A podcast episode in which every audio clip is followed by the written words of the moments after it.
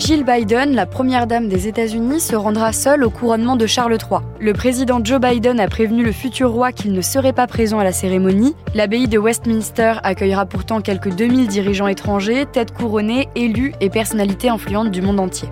Pourquoi Joe Biden ne sera pas présent au couronnement de Charles III On pose la question à Thierry Arnaud, éditorialiste de politique internationale à TV.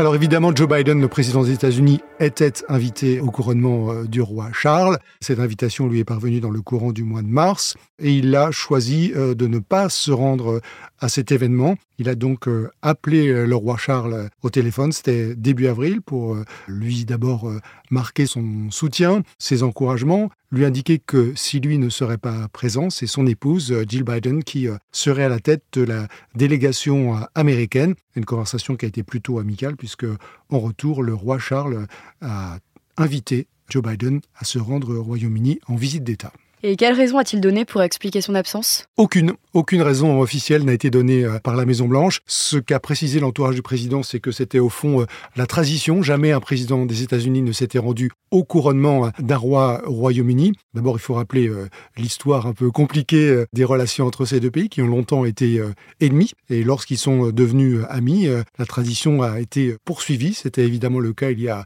70 ans pour le couronnement de la reine Elisabeth. À l'époque, le président des États-Unis, c'était Dwight Eisenhower, qui ne s'est pas rendu au, couronnement. Et il y a eu une délégation américaine qui, cette fois, a été euh, présidée par euh, George Marshall, le fameux euh, général du plan Marshall, qui a été ministre de la Défense, des Affaires étrangères, chef d'état-major des armées américaines, et qui, pour la circonstance, était le représentant spécial du président américain pour le couronnement de la reine Elisabeth.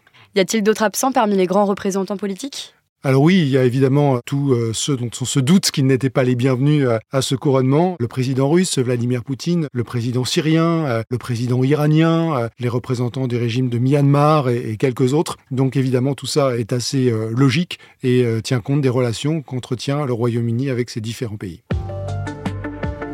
Merci d'avoir écouté ce nouvel épisode de la Question Info. Tous les jours, une nouvelle question et de nouvelles réponses. Vous pouvez retrouver ce podcast sur toutes les plateformes d'écoute, sur le site et l'application BFM TV. À bientôt!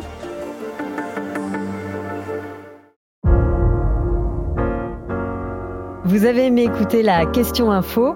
Alors découvrez le titre à la une, le nouveau podcast quotidien de BFM TV.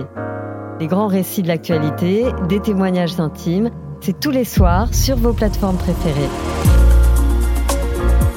À bientôt